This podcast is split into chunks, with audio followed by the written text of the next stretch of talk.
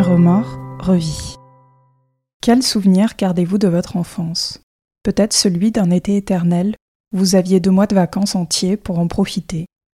Peut-être aussi celui des colonies de vacances dans lesquelles vos parents vous envoyaient afin de troquer votre ennui contre des souvenirs inoubliables. Vous ne le savez pas encore, mais c'est probablement ces images qui se dessineront dans votre esprit quand on vous demandera à l'âge adulte quels souvenirs gardez-vous de votre enfance? Si ces souvenirs paraissent futiles pour certains, ils ont constitué un vrai tournant dans la vie de Mia. C'est en colonie de vacances qu'elle fait la connaissance d'Étienne. Avec lui, les journées sont ponctuées de jeux, de rires et de toute l'insouciance qu'on peut avoir à 11 ans. Leur complicité grandit de jour en jour. Mais quand Étienne lui déclare sa flamme, après une semaine de vacances, Mia hésite. Guillaume, le garçon le plus populaire de la colo, vient lui aussi de lui avouer ses sentiments. Sa réponse, qui devait être si évidente, ne l'est soudain plus du tout. Être choisie par le garçon dont toutes les filles sont amoureuses, c'est la validation dont Mia pense avoir besoin. Son choix, elle le regrettera dès l'instant où elle le formule, si fort que même en grandissant, il marquera les choix de ses futurs compagnons. Elle en est sûre maintenant, elle veut un Étienne dans sa vie. Mais la complicité et l'humour sont-ils à eux seuls les garanties d'un couple qui dure? Est-il vraiment possible de transformer l'amitié en amour? Et comment réussir à s'affranchir de la validation des hommes pour écouter son cœur? Car si nos premières fois nous marquent d'un souvenir indélébile, rien ne pourra non plus effacer un premier regret. Je m'appelle Mia, euh, je suis française, j'habite en Suède depuis deux ans et je suis euh, ingénieuse euh, dans l'innovation et les process. Je suis la dernière d'une famille de cinq avec deux grandes sœurs. Petite, très sportive, toujours dehors. Mon père est très sportif, c'est le sportif de la famille et je voulais toujours lui plaire et donc c'était mon point d'attache avec lui. Donc le sport, c'était pour que papa s'occupe de moi et m'amène aux activités. Donc je l'avais enfin quand les peu de fois où il était à la maison. Euh, je me rappelle très bien que j'ai grandi très vite. À 11 ans, euh, j'avais déjà réglé déjà 1m60. Euh, alors que tout le monde et toutes les autres filles, je me rappelle, elles étaient toutes petites, toutes chétives, et je croyais que moi, j'étais le problème. Alors que plus tard, je me rends compte qu'il y a beaucoup de gens de mon gabarit. Mais à l'époque, je pensais vraiment que moi, j'étais moche, grosse, alors que j'étais juste le ventre de bébé, mais juste grande et, et musclée, quoi. Et euh, donc j'ai grandi euh, avec un, mal-être euh, physique et aussi de style, parce que comme j'étais la dernière, eh ben, je prenais toujours les habits de mes grandes sœurs. je rappelle d'un short avec une toile dentelle derrière, enfin maintenant ce serait horrible, et des gens qui m'avaient mise au milieu de la cour et pendant toute une récré m'avaient dit t'es moche, t'es grosse, t'es moche, t'es grosse. Ça m'avait traumatisée. J'étais encore en CM, CM1, CM2. Et c'est en arrivant au collège, là, il y a eu vraiment une complicité qui s'est installée, garçon ou fille. Et j'ai, euh, et j'ai découvert aussi d'autres filles euh, qui étaient plus âgées. Et là, j'ai découvert euh, une amie qui est encore maintenant une de mes meilleures amies, de même gabarit que moi, autant sportive. Et là, j'ai découvert, ah, en fait, je suis pas toute seule dans ce monde. c'est vraiment au collège où j'ai eu le regard des garçons qui ont changé comme je disais, j'ai grandi très vite. Voilà qu'au collège, euh, j'étais euh, toute formée hein, physiquement, euh, quasiment pareil qu'aujourd'hui, où maintenant j'ai quasiment 30 ans. Et au contraire, les garçons me regardaient en mode Ah, et en fait, je suis jolie. Et mais j'ai aussi construit que je me trouvais jolie parce que les autres me trouvaient jolie. Parce que moi, de moi-même, j'arrivais pas à me trouver jolie c'est peut-être que récemment, depuis peut-être 7 ans, un peu que j'ai réussi à, m'aimer moi-même ou à trouver moi-même un peu euh, m'apprécier ou me voir que pour moi et pas pour les autres. Que je rappelle de tout comment j'ai grandi après, même jusqu'à 18 ans ou 16 ans, je faisais toujours plus âgée. Donc j'étais sortie même des fois avec ma grande sœur en boîte de nuit et tout le monde me donnait le même âge qu'elle et tout, parce que j'étais toute formée et j'avais vraiment, euh, je paraissais à chaque fois, quand j'avais 16 ans, je paraissais 21 et je pouvais sortir en boîte de nuit avec elle euh, dans d'autres pays où on était en voyage ensemble. Et, euh, mais je sais que souvent mes sœurs me disaient attention, tu te comportes toujours dans la séduction avec les garçons. Et voyez ça, que je, je faisais beaucoup euh, de choses au regard des garçons, plus âgés que moi. Comme je paraissais plus âgée, bien 5-6 ans de plus à chaque fois, que quand j'avais un regard qui était beau, ben je, je comprenais pas qu'il fallait qu'on soit juste amis. J'étais toujours un peu dans la séduction et du coup les garçons ils, il m'aimait bien et vite et pas dans le bon sens en fait.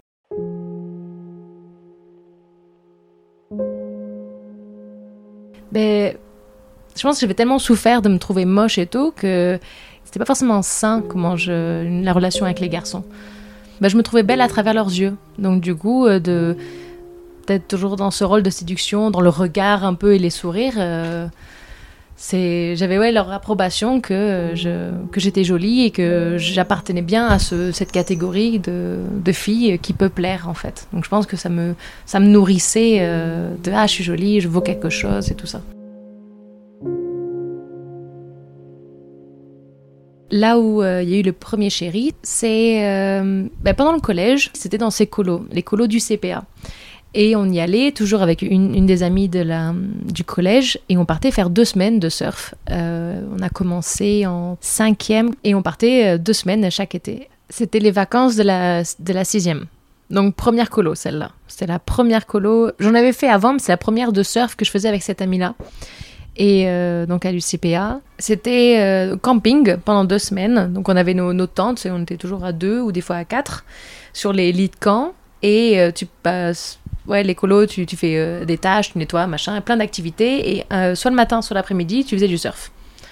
Donc c'était tous les jours, 4 heures, matin ou après-midi. Et, et, en arrivant dans les, bah, tu as plein de jeunes aussi, ça allait jusqu'à des jeunes de 16 ans, donc encore plus âgés aussi. Et c'est des beaux garçons, c'est les garçons type surfeur et tout, donc euh, même mentalité aussi dans le, dans le sport euh, et tout ça. Et dans les colos, bah, t'as un peu euh, ces trucs de chéri et tout ça. Et c'est là où ça a commencé de vouloir avoir un, premier chéri dans les colos. On n'en parlait jamais des chéris. Vraiment, c'est toujours le surf, les jeux ensemble, parce qu'avec elle, on construisait des cabanes. On était vraiment dans en mode amis, on va jouer. On pensait jamais aux chéris à l'avance. Vraiment, c'était, on se prenait pas la tête là-dessus. Mais il y avait toujours euh, dans ces groupes-là, t'arrivais toujours à te faire un chéri en fait, euh, au bout d'un moment, au bout d'une semaine, euh, quelques jours même, je pense. Moi, ça avait mis une semaine, et c'est dans les derniers jours où, j'avais eu mon chéri. Et donc c'est Étienne. Et en fait, on passait notre temps à rigoler et à jouer. Et c'était d'une complicité et d'un naturel, euh, c'était génial. Enfin, le temps qu'on passait ensemble, c'était, c'était trop trop cool. Parce que nous, on passait notre temps à jouer. tous les matins, euh, je me retrouvais avec Étienne, on mangeait avec Étienne, on faisait le surf avec Étienne. Si on n'était pas ensemble pendant les sessions, on se débrouillait pour euh, pouvoir échanger, pour faire le surf ensemble et tout. et on était un groupe de quatre. et c'était, tout le monde pensait qu'on était ensemble un peu, parce qu'on était toujours, on savait que on serait toujours Mia, Étienne, ma copine et lui, son chéri, j'ai oublié. Elle, son chéri. Et euh, vers les 3-4 jours avant la fin de la colo, donc à la fin des deux semaines, elle, euh, Étienne, je me rappelle très bien, il est venu me chercher, il m'a dit euh, Viens avec moi, on va faire une balade. Donc on, sort du camping, on monte un peu sur une dune, il y avait un pilotis électrique d'ailleurs, mais on voyait toute la vue de l'océan et sur les dunes et tout ça.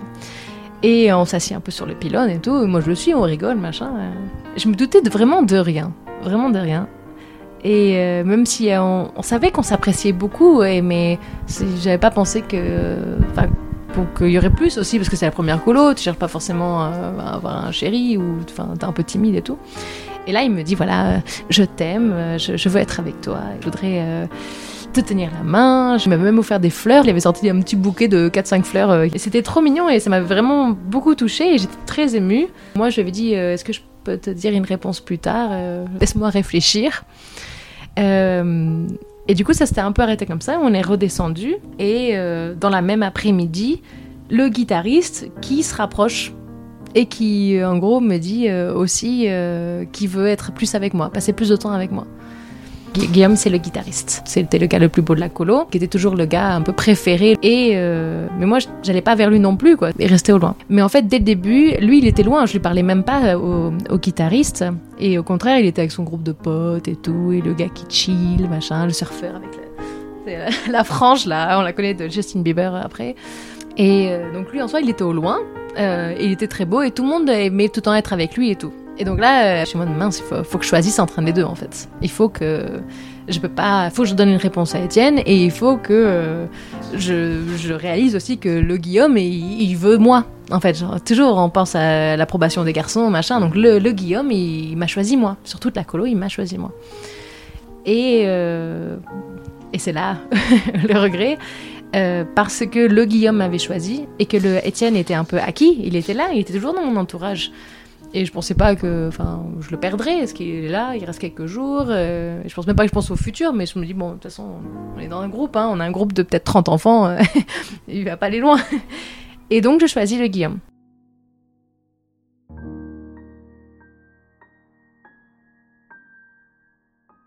J'avais dit à Étienne, désolé. Euh, euh j'aime Guillaume en fait. J'aime Guillaume et je vais. Il m'a demandé d'être avec lui et je le choisis. Et Étienne était super triste, euh, mais, mais tout gentil, euh, enfin comme lui-même, en mode bon bah ok, je comprends, on restera amis et tout ça. ok, on avait échangé nos, mails, nos mails Yahoo. et donc euh, j'avais passé les deux derniers jours avec le Guillaume. Et donc voilà, donc j'avais choisi, j'avais choisi Guillaume.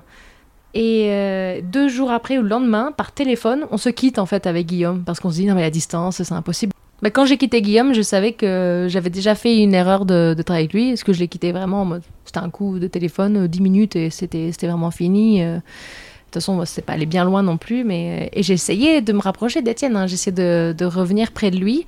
Je pensais, j'avais pas un arrière-pensée de du coup je vais me mettre avec lui, mais c'était de, de, retrouver en fait ce, qu'on avait eu ensemble. C'est vrai que lui, il était plus dans mon groupe et tout, donc il avait vraiment disparu euh, de, de, de la colo, quoi. Quasiment, il était plus, on partageait plus rien du tout.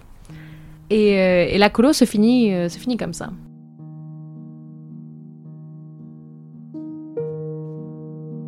Quand je suis rentrée de la colo, je lui ai écrit là en mail et je lui fait, euh, je lui ai écrit peut-être deux trois longs mails sur avec nos échanges d'adresse Yahoo où je lui avais dit que je regrettais, que je voulais rester en contact avec lui et que je voulais pas le perdre et tout ça. Et j'avais fait cette lettre où j'avais écrit un gros cœur au milieu avec mis Étienne à l'intérieur, répété tout dans le cœur et je regrette tout autour de la lettre. Je pense que j'ai toujours, euh, toujours cette lettre, que c'est ma première lettre où, et, eh ben, et mon premier regret, parce que vraiment euh, j'avais regretté d'avoir choisi le, beau gosse que tout le monde était intéressé plutôt que euh, le gars avec qui j'avais de la complicité, qui était très mignon en plus, super marrant, super cultivé, super intelligent. Ouais, donc euh, premier regret. Mm.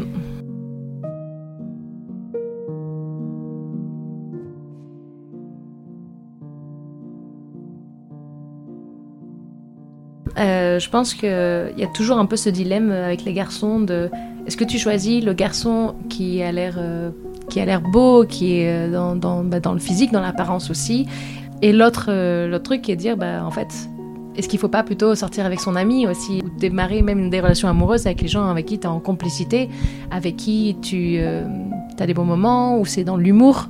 Et ça a eu un impact sur ma vie parce que j'ai eu deux relations où en fait j'ai passé la limite avec des amis. En, ayant ça, en fait, en, cette euh, expérience en tête, en me disant, non mais attends, en fait, l'humour est une des valeurs euh, tellement importantes et j'ai justement inhibé ou enfin snipé ça quand j'étais en, en, colo en choisissant euh, le beau gosse et tout, mais pas intéressant derrière. Donc il faut choisir en fait le gars avec qui tu rigoles le plus. Et vraiment, je pense que ça vient d'Étienne. En fait, le gars que tu devrais aimer, c'est celui qui est le plus marrant, parce que, en fait, dans la vie, il faut, s'amuser et c'est ça le plus important. Vraiment, j'avais ça en tête.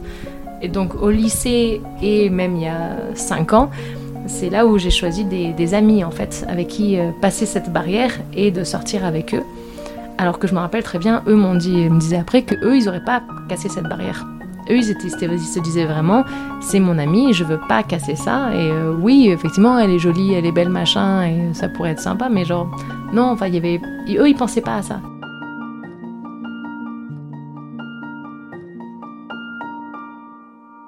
Ben, le coup de sortir avec euh, les, les, deux amis, en pensant à Étienne, pour moi, c'était évident que je faisais le bon choix. J'ai jamais regretté d'être allée avec eux. Seulement, et pour les deux cas, bah, en fait, au bout de deux ans, ça s'est épuisé et moi, plus d'attirance et du coup, bah, je... il n'y avait pas d'amour en fait.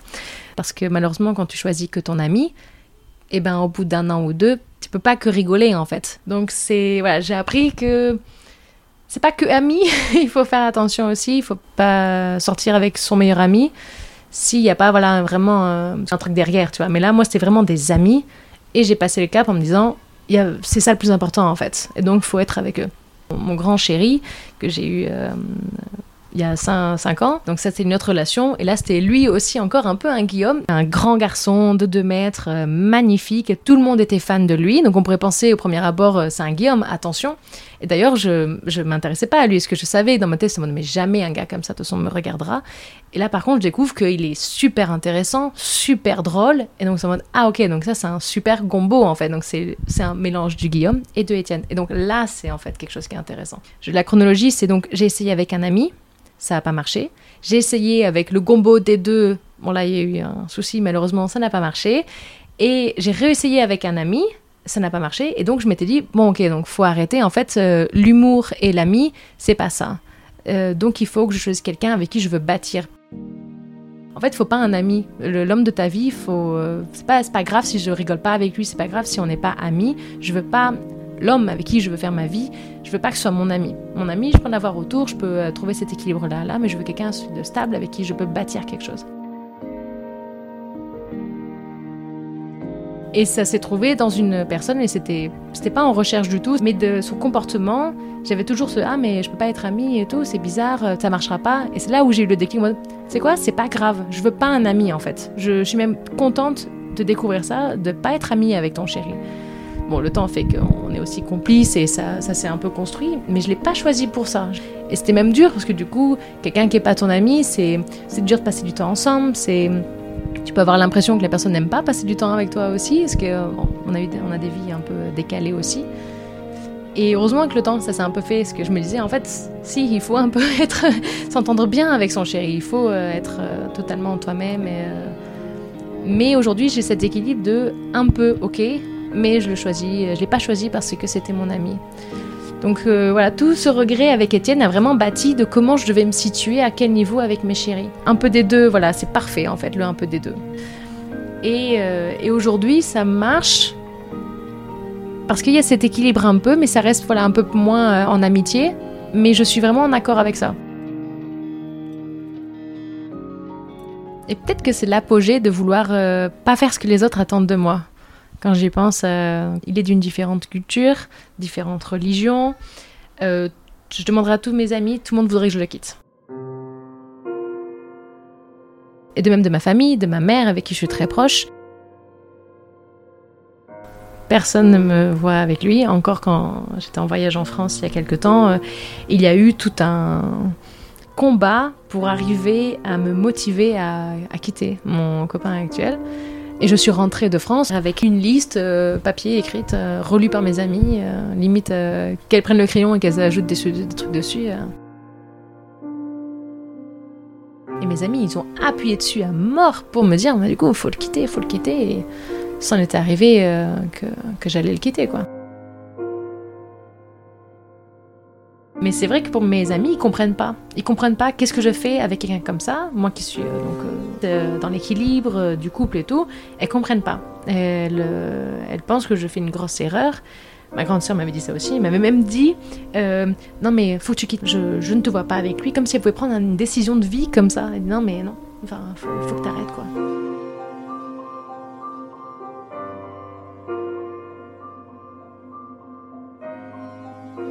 Déjà, comment ça s'est installé cette dynamique?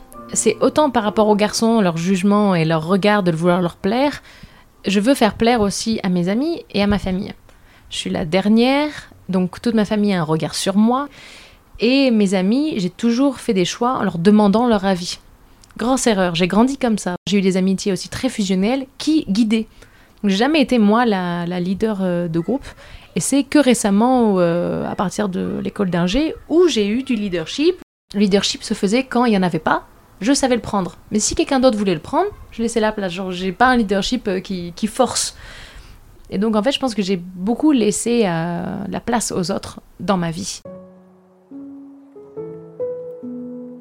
Et c'est pour ça qu'il faut encore que je travaille là-dessus. Et c'est pour ça que dans mon couple, euh, j'ai trop laissé aussi ma, l'antenne à ma famille en leur disant mais qu'est-ce que t'en penses en fait? Alors qu'en fait je devrais même pas même pas dire ça je devrais même pas demander ça et souvent même mes grandes sœurs elles me disent n'en parle pas à maman c'est ton couple et tout et même maintenant quand j'essaye de leur dire que j'en ai marre de ta petite dernière que euh, qui me regarde tout le temps et je souffre de leur regard en fait eux ils comprennent pas parce que eux c'est toujours à vouloir m'aider et c'est vrai seulement je dis mais mettez-vous à ma place est-ce que moi une seule fois j'ai donné un jugement sur ton couple sur ta vie?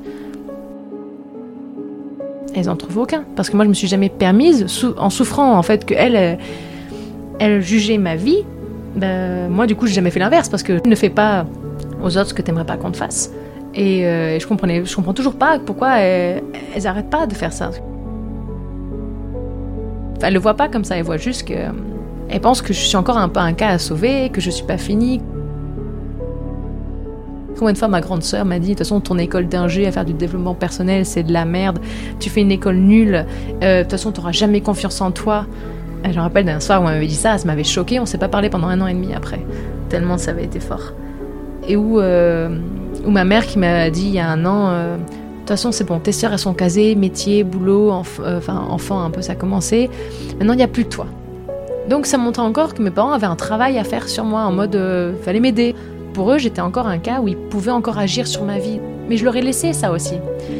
Partir en Suède, pour moi, c'est un moyen aussi de couper les ponts. Choisir cet homme, genre, c'est une manière de dire euh, Je m'en fiche de ce que vous pensez. Alors qu'en fait, je m'en fiche pas du tout, mais c'était un peu euh, peut-être. Euh, je choisis quelque chose qui va choquer et me choquer, et je voulais vraiment découvrir quelque chose de différent, et j'ai toujours un peu rêvé de quelqu'un d'un monde différent.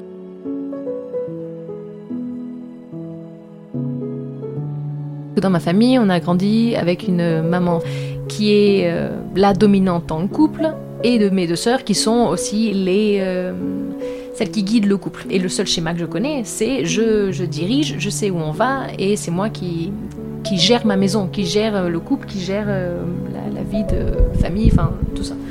Et donc d'être avec lui, c'était un peu. je suis partie dans l'inconnu total. Il est turc-irakien, il est musulman, c'est quelqu'un, ouais, je pourrais dire, il sait ce qu'il veut dans la vie et euh, il est très bien dans ses chaussures et il est, on pourrait penser que c'est quelqu'un de dominant dans le couple. Donc je suis partie dans l'inconnu, un peu dans la peur, parce que du coup, euh, qu'est-ce que c'est cette religion aussi, cette culture? Euh, ça, Même si j'ai rencontré sa famille où toutes ses, toutes ses sœurs sont voilées et tout, donc c'est vraiment, il y a un peu cette peur, mais avec lui, cette totale confiance, j'ai pas peur en fait, j'ai pas peur qu'il va faire ça, j'ai pas du tout peur de ça.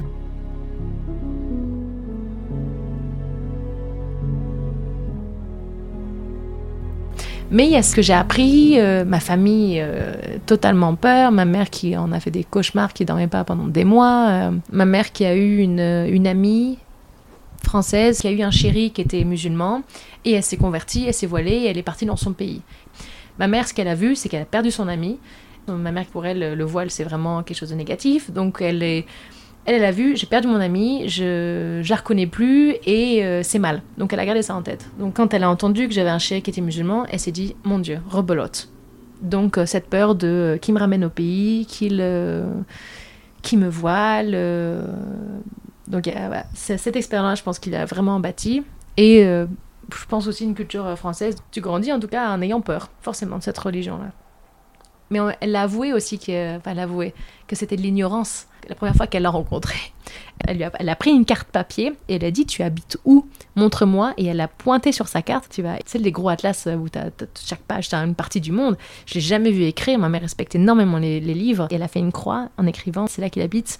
Parce que euh, elle s'est dit euh, Si jamais il l'amène au pays, je serai où aller chercher. Et ça, ça se montrait bien qu'elle était dans un état de peur, hein, une incroyable peur. Et Maintenant, ça va un peu mieux ensemble et tout, mais euh, parce qu'elle me l'a dit, mais en fait, lui, il est génial, lui, il est trop gentil, hein. mais euh, on sait jamais, on sait jamais.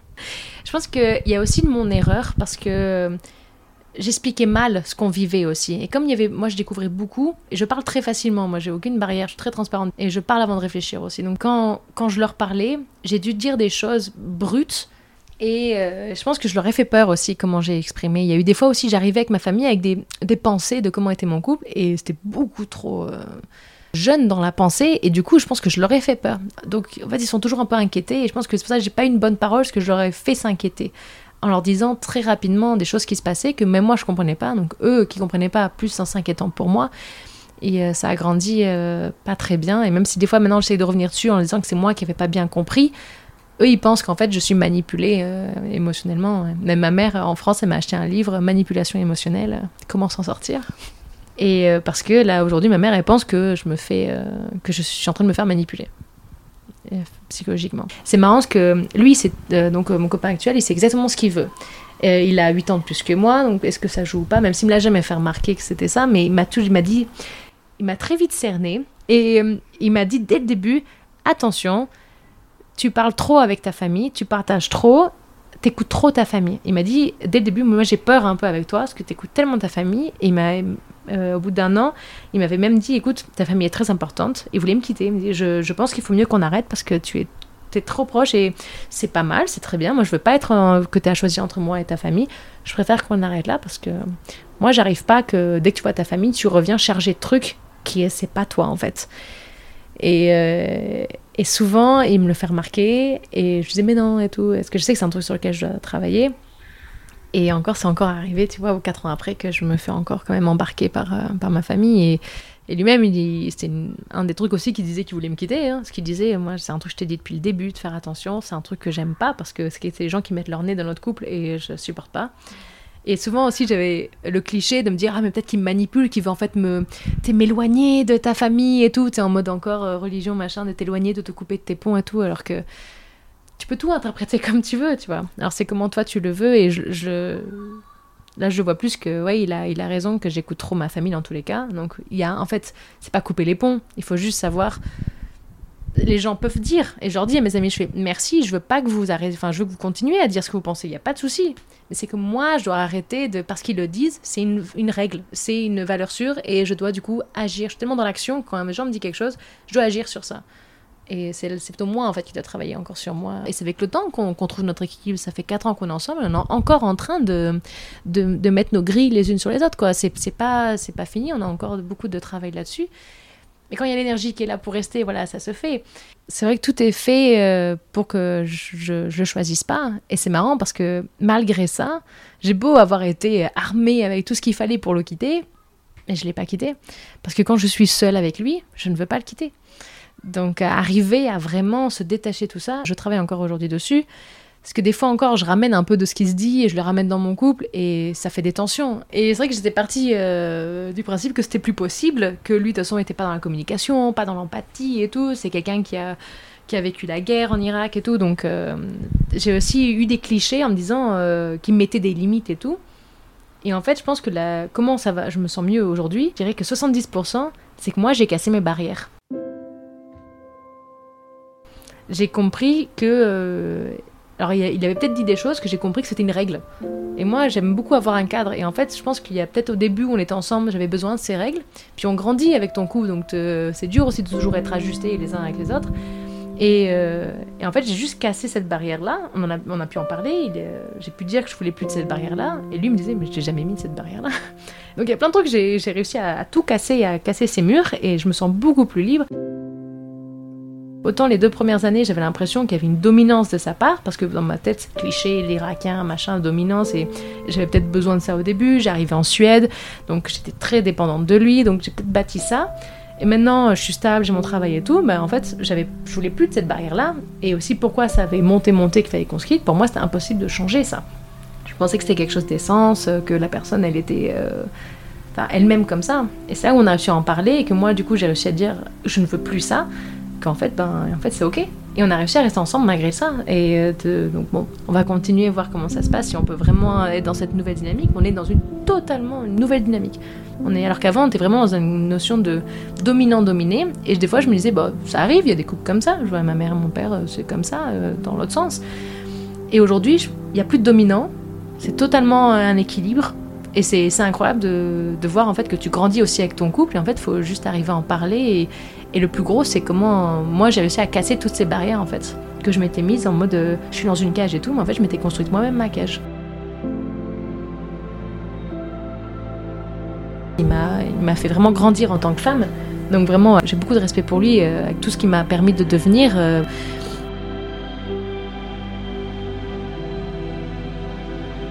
même j'en ai parlé un peu une fois avec ma mère. En fait, c'est pas anodin que je sois avec lui. Il y a peut-être justement ce côté de me rebeller. Et même ma mère, elle pense ça. Elle pense que je fais ma crise d'ado, parce que j'en ai pas faite de crise d'ado. Elle me dit ah c'est ta crise euh, de tu veux partir loin de moi et tout, euh, tu veux casser. Et on avait formulé ça aussi quand j'étais partie en Suède, que j'avais dit à ma mère que j'avais besoin de partir loin d'elle et que notre relation qui était trop fusionnelle, fusionnelle à tel point que on faisait les mêmes rêves. Hein. C'était vraiment très intense avec ma mère. Et je lui ai dit ça va être douloureux, mais en fait, il faut qu'on passe par là. Et elle était d'accord. Elle disait oui, c'est douloureux, mais peut-être que tu as besoin de ça. Si tu as besoin de ça, bah pars quoi. Je sais que j'ai besoin de ça euh, et, je suis finalement très heureuse euh, comme choix de vie aussi d'être partir sur quelque chose de totalement différent et je pense que ça me correspond totalement. Mais il y a toujours le fait que ma famille, mes amis comprennent pas. Et des fois, moi aussi, je suis étonnée parce que je me dis, ah, c'est vrai que c'est pas forcément moi, mais je suis heureuse de, découvrir ça et de, vivre comme ça. Il faut un équilibre. Faut être en équilibre. Un ami, c'est ça suffit pas. Ça suffit pas d'être juste avec son, meilleur ami. Il faut vraiment. Euh, bah là aujourd'hui, je vois, genre, faut, vouloir bâtir avec cette personne. Faut vraiment voir un futur avec cette personne. Quelqu'un avec qui tu peux avoir, euh, si tu veux, voilà, enfant ou pas, mais passer. Euh, se dire que tu pourrais passer, vieillir et, avec cette personne. mais en même temps, quand je dis équilibre, c'est qu'il faut aussi avoir de la complicité, partager. Et en fait, c'est juste être toi-même, être toi-même avec la personne.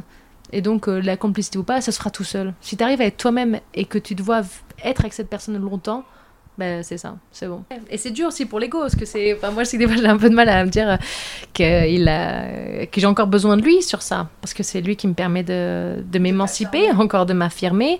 Et c'est en étant avec lui que je vois la petite fille en, en mal-être euh, physique, à avoir à attendre le regard des garçons, que ça, j'ai plus du tout, ça maintenant. Vraiment. À savoir euh, qu'aujourd'hui, euh, que je m'aime, que je me trouve belle, ça c'est un truc que franchement j'aurais pas dit il y a 2-3 ans. Et impossible. J'avais fait des cours de CNV où tu devais crier ton prénom. Je pouvais même pas faire cet exercice tellement j'avais aucune confiance en moi et j'étais partie à la porte en train de pleurer tellement je pouvais pas affirmer qui j'étais. Et c'est un exercice qui permet de t'affirmer justement. C'est tout bête, mais j'ai acheté un maillot de bain rouge. Les rouges de... Euh, alerte à Malibu là. Jamais je mets de rouge parce que le rouge pour moi c'est une couleur glamour, sexy, d'affirmation. Et aujourd'hui je mets du rouge. L'évolution est, euh, est, énorme et c'est grâce à lui et moi.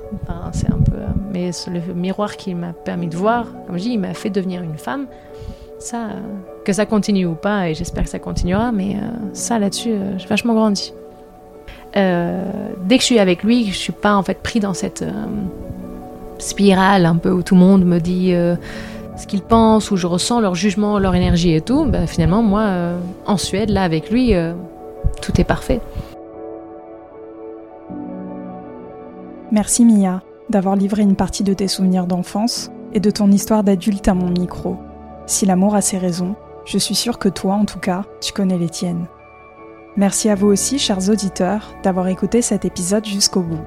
Si vous voulez vous aussi partager une histoire de remords ou de regret, vous pouvez me contacter sur la page Instagram du podcast at remords ou à l'adresse mail remords.revie.outlook.fr. Toutes les informations seront disponibles en description de l'épisode. Vous pouvez aussi utiliser ces mêmes canaux pour me dire ce que vous avez pensé de l'épisode. Avoir vos retours sur chaque épisode du podcast reste la meilleure des récompenses pour moi. Rendez-vous mardi dans deux semaines pour vous faire découvrir le récit bouleversant de Catherine, qui nous racontera comment on réinvente sa vie après l'avoir passé cloîtré 40 années dans un couvent. À très bientôt!